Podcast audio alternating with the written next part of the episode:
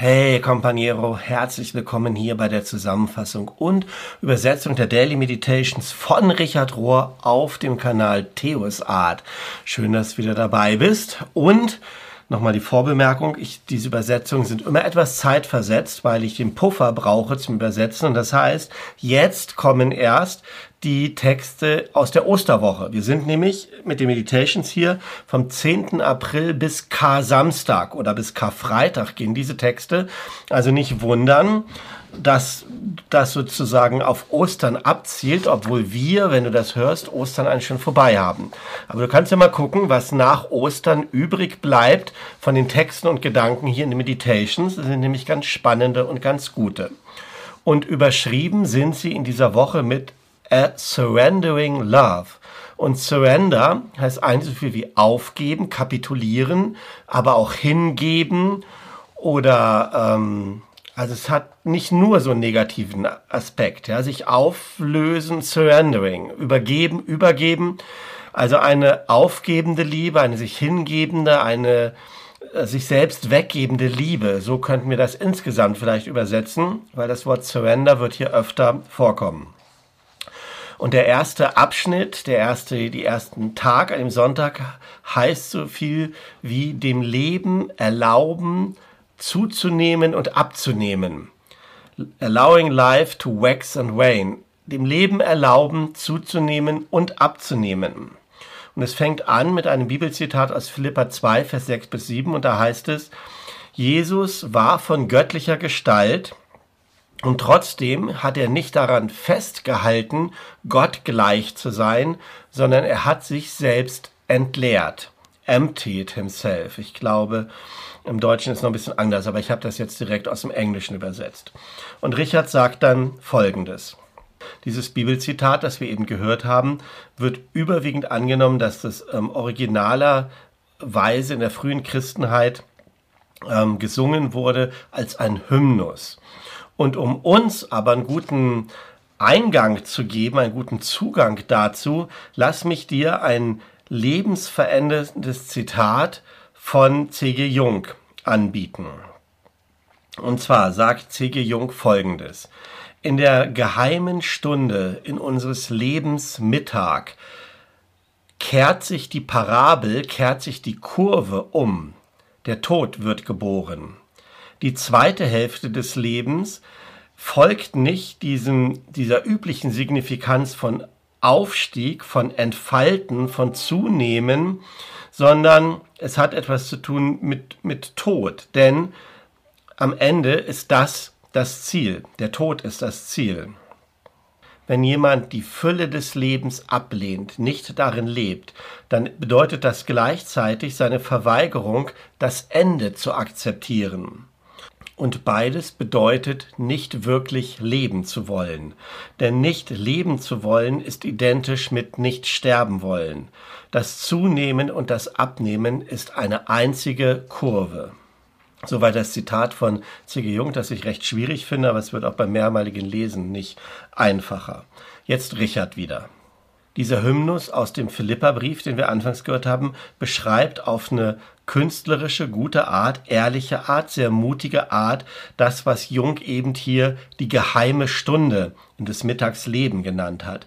Und zwar dann, wenn Gott in Christus die Kurve, die Lebenskurve, die Parabel unseres Lebens umdreht, wenn aus dem Zunehmen das Abnehmen wird. Und das beginnt, so sagt der Hymnus, mit diesem großen sich selbst entleeren oder mit der Kenosis, das, was wir die Inkarnation nennen, und es endet mit dem Tod, mit der Kreuzigung. Das ist sozusagen der absteigende Teil der Kurve.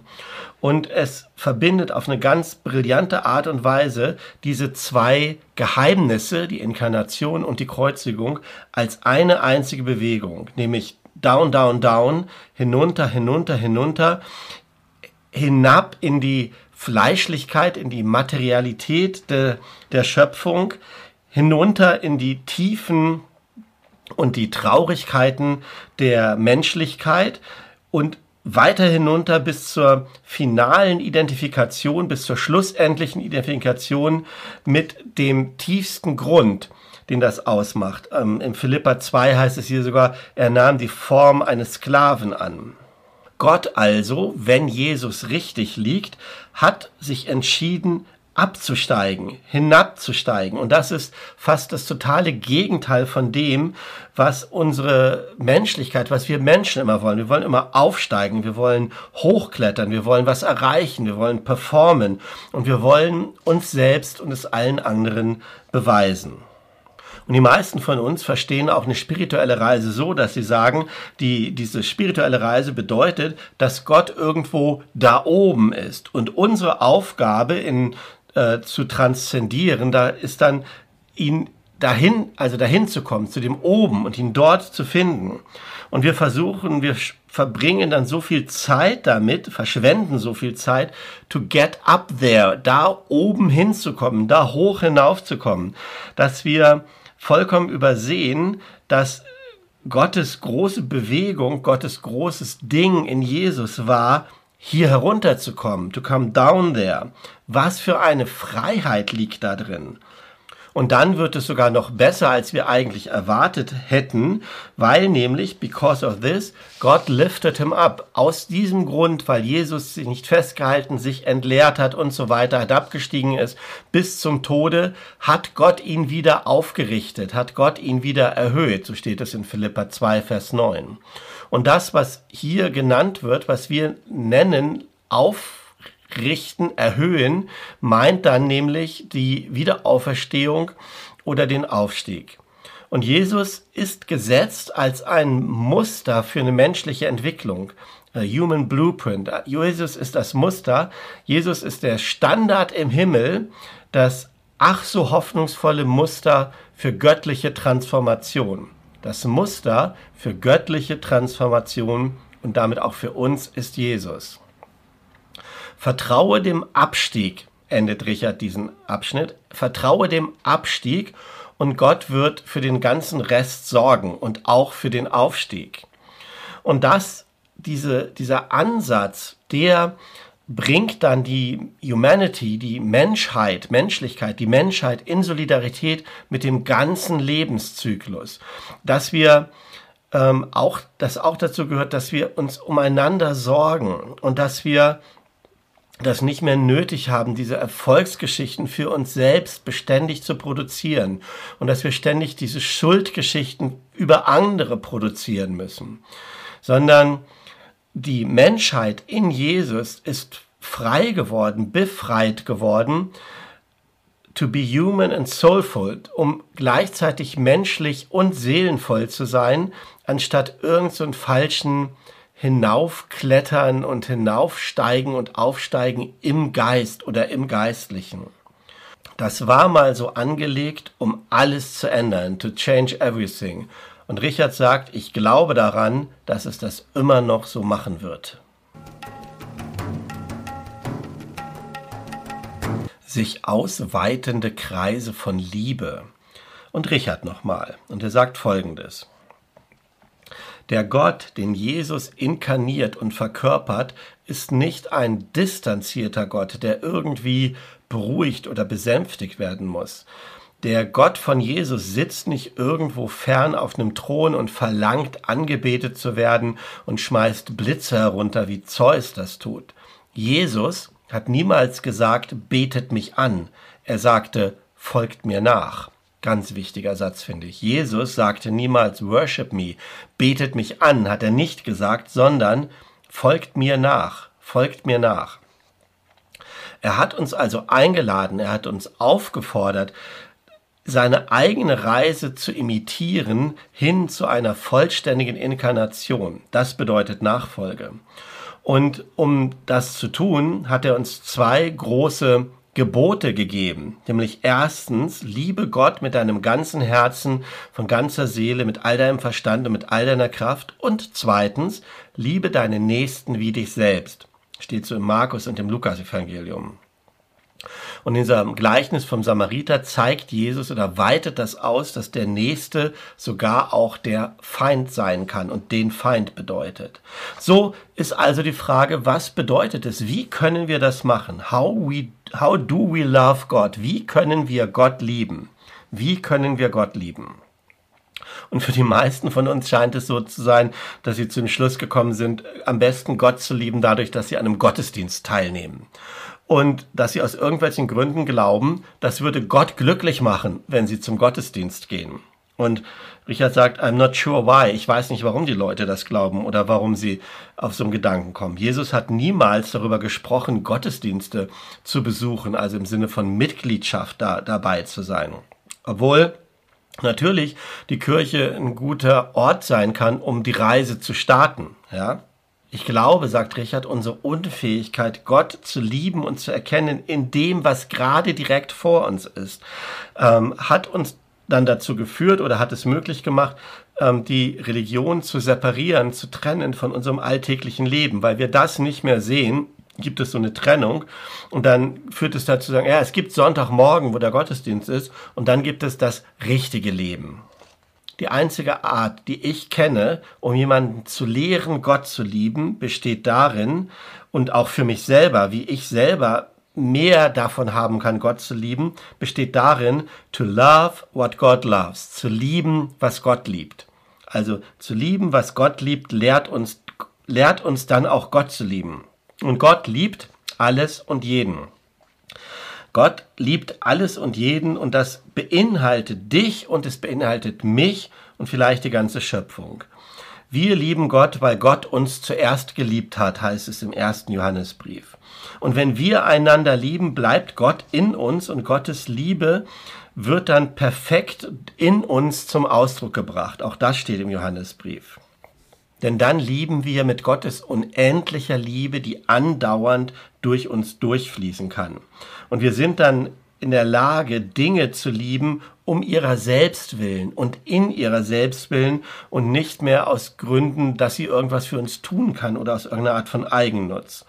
Und dieses, diese Art zu lieben, das zu lieben, was Gott liebt, braucht sowohl Arbeit als auch Surrender, als auch Aufgeben, als auch Kapitulation, als auch sich hingeben wenn wir selbst uns aus dem Weg gehen, wenn wir aus dem Weg gehen, dann ist da ein langsames, aber sehr reales, wachsendes Bewusstsein. Uns wird bewusst, dass wir nicht der zentrale Referenzpunkt von allem sind. Wir sind nicht der zentrale Referenzpunkt.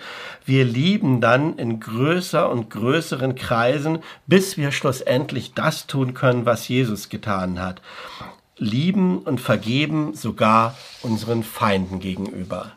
Unseren Feinden, unsere Feinde lieben und ihnen vergeben. Die Liebe von anderen beginnt mit der Liebe des Selbst, sich selbst zu lieben. Und in diesem Abschnitt hören wir Reverend Dr. Jacques Louis. Und er oder sie, ich weiß das immer nicht, sagt Folgendes. Ganz egal, wer wir sind und woher wir kommen. Ganz egal, wen wir lieben und womit wir unseren, womit wir unseren Lebensunterhalt verdienen. Diese Aufforderung, unsere Nächsten zu lieben wie uns selbst, bringt uns alle in dieselbe Lage, wenn wir das ausleben wollen, denn es führt uns hin zu der Interdependenz, zu der Abhängigkeit, die Menschen miteinander haben, die, die Abhängigkeit, in der Menschen miteinander stehen, wenn sie überleben und wachsen wollen. Und der erste Schritt, der Startpunkt, ist Selbstliebe. Sich selbst zu lieben ist der Anfang. Im Griechischen, der Originalsprache, da ist dieser Ausdruck liebe dich, liebe den Nachbarn und liebe dich selbst verbunden durch das Wort os. Und das bedeutet, dass es gleichwertig ist. Ja, das bedeutet also aus dem, aus dem griechischen Text heraus, dass die Liebe zum Selbst und zum Nachbarn, zum Nächsten in exakt der gleichen Art und Weise zu erfolgen hat. Ja? Und das bedeutet, wenn wir nicht uns selbst lieben, dann ist es unmöglich, unsere Nachbarn zu lieben. Oder in meinen Worten, Jörg ausgedrückt, wir können den Nachbarn, den Nächsten, Neighbor heißt, Nächster heißt ja Neighbor, wir können den Nächsten nur so weit lieben, wie wir uns selbst lieben können. Wer sich selbst nicht lieben kann, kann auch den Nächsten nicht lieben.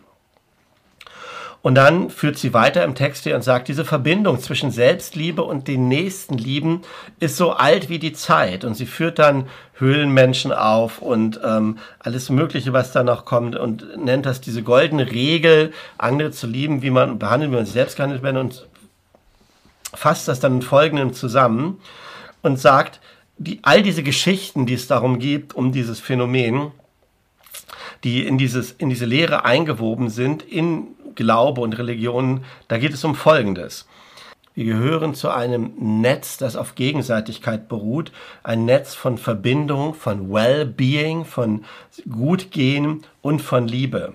Und an der Wurzel von dieser Verbindung ist Empathie und das Ergebnis von dieser Verbindung ist dann Freundlichkeit, ist Leidenschaft, ist Respekt und ist Verständnis.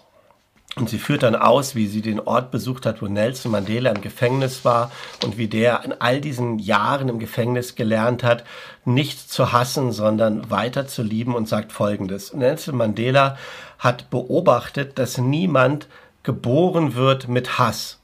Niemand wird geboren als Rassist. Niemand wird geboren, äh, jemand anderen zu hassen aufgrund seiner Religion, seiner Rasse oder seinem Hintergrund. Mandela hat verstanden, dass genauso wie Hass dann gelehrt wird, muss die Liebe gelehrt werden. Lieben muss gelernt werden. Und sie sagt dann für manche Leute, wenn man dann darüber redet, über die Liebe, dass das erscheint das so schwach oder schwächlich. Aber für mich, sagt sie, aus meinem Standpunkt ist Liebe die stärkste Kraft auf diesem Planeten. So, dann lasse ich einen Abschnitt hier aus der ist von Cynthia Bourgot. Ich, ich kann diese Frau einfach nicht übersetzen. Ich verstehe nicht, wo deren Sätze enden oder so. Ich, so, ähm, das ist mir, ich kann, kann die nicht. So, muss jemand anders machen. Ähm, und gehe dann weiter zum nächsten Abschnitt, der heißt, God surrenders to us in love. Also Gott kapituliert zu uns in Liebe. Gott gibt sich hin zu uns in Liebe. Und dieser Abschnitt ist von der franziskanischen Lehrerin Elia Delio. Und sie sagt Folgendes. Die Surrender to God, die Hingabe zu Gott, die Kapitulation zu Gott, wird meistens so ausgedrückt, dass Gott die Liebe ist und die Liebe sich niemals verändert, niemals wankt, ja. Und dass dann unser Part ist, dass wir kapitulieren müssen, als ob Gott immer nur da wartet, dass wir unsere Hand ausstrecken und dass Gott dann immer zur Kontrolle ist. Aber sagt sie, so eine Idee oder diese Vorstellung, dass das so ist, geht an diesem Geheimnis von Gottes Liebe vorbei, dass Gottes Liebe darauf beruht, dass Gott sich uns hingegeben hat, dass Gott vor uns kapituliert hat, wenn du Surrender so übersetzen willst, ja. Ähm, based on God's surrender to us, an Gottes Hingabe, Aufgabe zu uns. Denn dieses Surrender of God, diese Kapitulation, diese Aufgabe Gottes in der Person von Jesus Christus ist das große Geheimnis Gottes. Gott does not hold back and wait. Gott sitzt da nicht und hält sich selber zurück und wartet, bis wir die Dinge richtig machen, sondern vielmehr Gott liebt uns, wo wir gerade sind und so, wie wir sind. Gott liebt uns, wo wir sind und wie wir sind. Und in der Inkarnation, in dieser Fleischwerdung, im Materiewerden von Jesus, hat die göttliche Liebe uns gefunden und hat sich uns hingegeben, hat sich zu uns kapituliert, wenn du so willst, und hat sich selbst ausgehändigt und ausgeliefert und wartet darauf, dass wir darauf antworten. So rum geht das. Und was machen wir jetzt mit diesem gewaltigen Geschenk der göttlichen Liebe, die so frei und hingebungsvoll an uns gegeben ist? Manche von uns sind blind, diese Liebe zu sehen und wir ignorieren das. Andere glauben nicht, dass Gott sich aufgibt, dass Gott die Kontrolle aufgibt. Und dass er komplett in Liebe und nicht in Kontrolle mit uns ist. Und sie weisen das zurück. Und andere glauben oder andere haben immer noch Angst, dass der Gott, der sich selbst in seiner Liebe so weggibt und wegschenkt, dass die, ähm, dass das schwach wäre und nicht stark. Und so und so stellen sie die göttliche Liebe in Frage, dass das wirklich was lösen könnte. Aber für die wenigen, for those who breathe in the Spirit of God, für die, die atmen im Geist Gottes, ist diese Aufgabe, diese Selbsthingabe Gottes in Liebe der größte Akt des Menschseins, the greatest act of humility, der größte Akt von, nicht Menschsein, von, von Demut, von Gottes Demut zu uns. Und man kann das nur empfangen, diese Liebe, in Armut und in Demut. Die Rezeptivität ist das Kennzeichen einer Person, die surrendered hat, die sich hingibt, die aufgegeben hat, die sich selber aus dem Weg gestellt hat.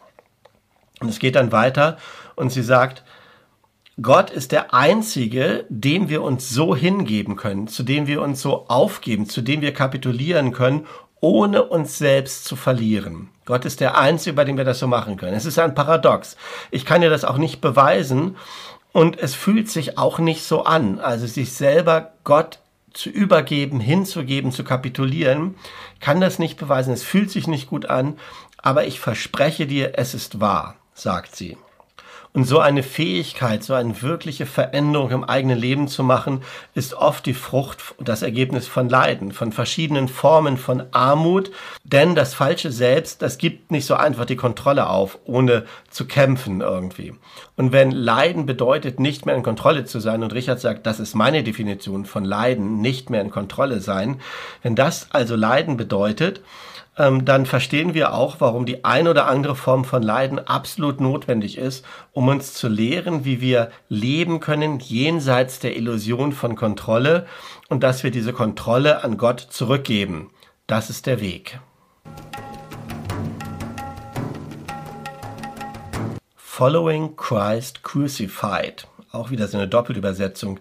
Dem gekreuzigten Christus folgen könnte es bedeuten oder auch Christus gekreuzigt folgen. Dann würde es auf uns abzielen. Und an diesem letzten Abschnitt hier kommt die schwarze katholische Theologin M. Sean Copeland zu Wort, die Folgendes sagt. Christ crucified, also dem gekreuzigten Christus zu folgen oder Christus gekreuzigt zu folgen, das Wortspiel vielleicht auch, den zu kennen und dem zu folgen, meint oder bedeutet, die zu lieben und die zu kennen, diese Kinder, die Frauen, die Männer, die, die arm sind, die, die ausgeschlossen sind, die, die unterschiedlich gemacht werden, die an den Rand gedrängt werden, die nicht willkommen sind, die, die gelüncht werden und die gekreuzigt werden in dieser Welt. Die zu kennen und die zu lieben, das bedeutet, dem gekreuzigten Christus nachzufolgen oder Christus gekreuzigt nachzufolgen. Ich mache jetzt in Übersetzung einfach mal Christ crucified und du kannst dir dann selber überlegen, was es bedeutet. Wenn wir Christ crucified folgen, dann würden wir hören die Echos von diesem bitteren Weinen in Gaza und in Rafah, in Bagdad, in Beirut, in Kairo und in Kigali. Wir würden das hören. Und wenn wir folgen würden dem Christ crucified, dann würden wir Tränen aus unseren Herzen herauspressen und es wären die gleichen Tränen, die aus den Augen fließen der Cherokee, der Seminole, der Choctaw, Choctaw Children, äh, Choctaw Kinder und Frauen und Männer, die zerlumpt und kalt, hungernd durch die Winter von Oklahoma und Arkansas und Alabama und Mississippi wandern. Wenn wir folgen würden diesem Christ crucified, dann würden wir wiederentdecken all die Tränen, die gefallen sind in den Campgrounds, in den Lagern von Auschwitz, Treblinka und Sobibor. Wenn wir folgen würden diesem Christ crucified, dann würden wir retrieve, wieder einsammeln, all die Tränen, die geflossen sind von den Augen, von, aus den Augen von Kindern und von Frauen und von Männern, die in diesen winzigen Booten und in den alten Lastwagen und den Shipping-Containern leiden und sterben. Direkt vor den, vor den Grenzzäunen, die überall in der Wüste herum ähm, stehen. Also all diesen Flüchtlingsleuten, die versuchen, wir würden deren Tränen aufsammeln, sagt sie. Wenn wir folgen würden dem Christus Christ crucified mit Aufmerksamkeit, mit Ehrerbietung, mit Hingabe, dann würden wir erkennen, dass die Tränen und das Blut und die Klagen von all den Unschuldigen, dass die absorbiert sind in die Luft, die wir atmen, dass es uns umgibt, dass wir dass es aufgesogen wurde in unsere Ströme und in die Ozeane, in die Erde selber, in der wir pflanzen und von der wir ernten und von der wir essen. Wenn wir folgen würden, zurückfolgen würden mit Aufmerksamkeit, mit Ehrerbietung, mit Hingabe, die, all den Klagen, all den Tränen von all den Menschen, die ähm, brutal behandelt wurden, die verbrannt wurden, die vergewaltigt wurden, die misshandelt wurden, die versklavt wurden, die gefangen wurden, all diese Menschen, all diesen unschuldigen Menschen durch die ganzen Jahrhunderte hindurch, dann würden wir hingeführt werden zu dem Grund, der, zu dem Boden, direkt unterhalb des Kreuzes des gekreuzigten Jesus von Nazareth, wenn wir dem folgen würden. Wenn wir, die wir seine Jünger und Jüngerinnen sind, uns erinnern würden an die Nacht, bevor er starb, dann werden wir an den an die Tafel geführt, dann werden wir an den Tisch geführt. Und von dem Tisch werden wir zu einem Garten geführt und von dem Garten zu einem Richtplatz und von dem Richtplatz zu einem Hügel und von dem Hügel zu einem Grab und von dem Grab zum Leben und von dem Grab zum Leben. Der Tisch beinhaltet das Geschenk, das sich selbst hingebende Geschenk von Brot und Wein. Und der Garten ist durchtränkt mit seinen Tränen und seinem Blut. Und das Kreuz hält ihnen, hält ihn. Das Kreuz hält ihnen sogar dann, wo der eine, den er kennt und liebt, ähm, ihn verlassen hat. Und der ihn dann aber aus dem Grab erweckt und hinaufhebt into surprise of hope and life, hinaufhebt in die Überraschung von Hoffnung und Leben. Das ist der Ostertext von dieser Theologin und Richard endet folgendes und, oder mit folgendem und sagt, das Ostermysterium, das wir diese Woche ehren in der Osterwoche, kann nicht klar werden, kann uns nicht klar werden für Christen, ohne dass wir die Hingabe, das Aufgeben von Christus gegenüber Gott verstehen. Es fängt an mit der Inkarnation und es findet seinen Höhepunkt in der Auferstehung. Für ihn und für jeden von uns. Es fängt an mit der, Auf, mit der Inkarnation und es findet seinen Höhepunkt in der Auferstehung für ihn und für jeden von uns.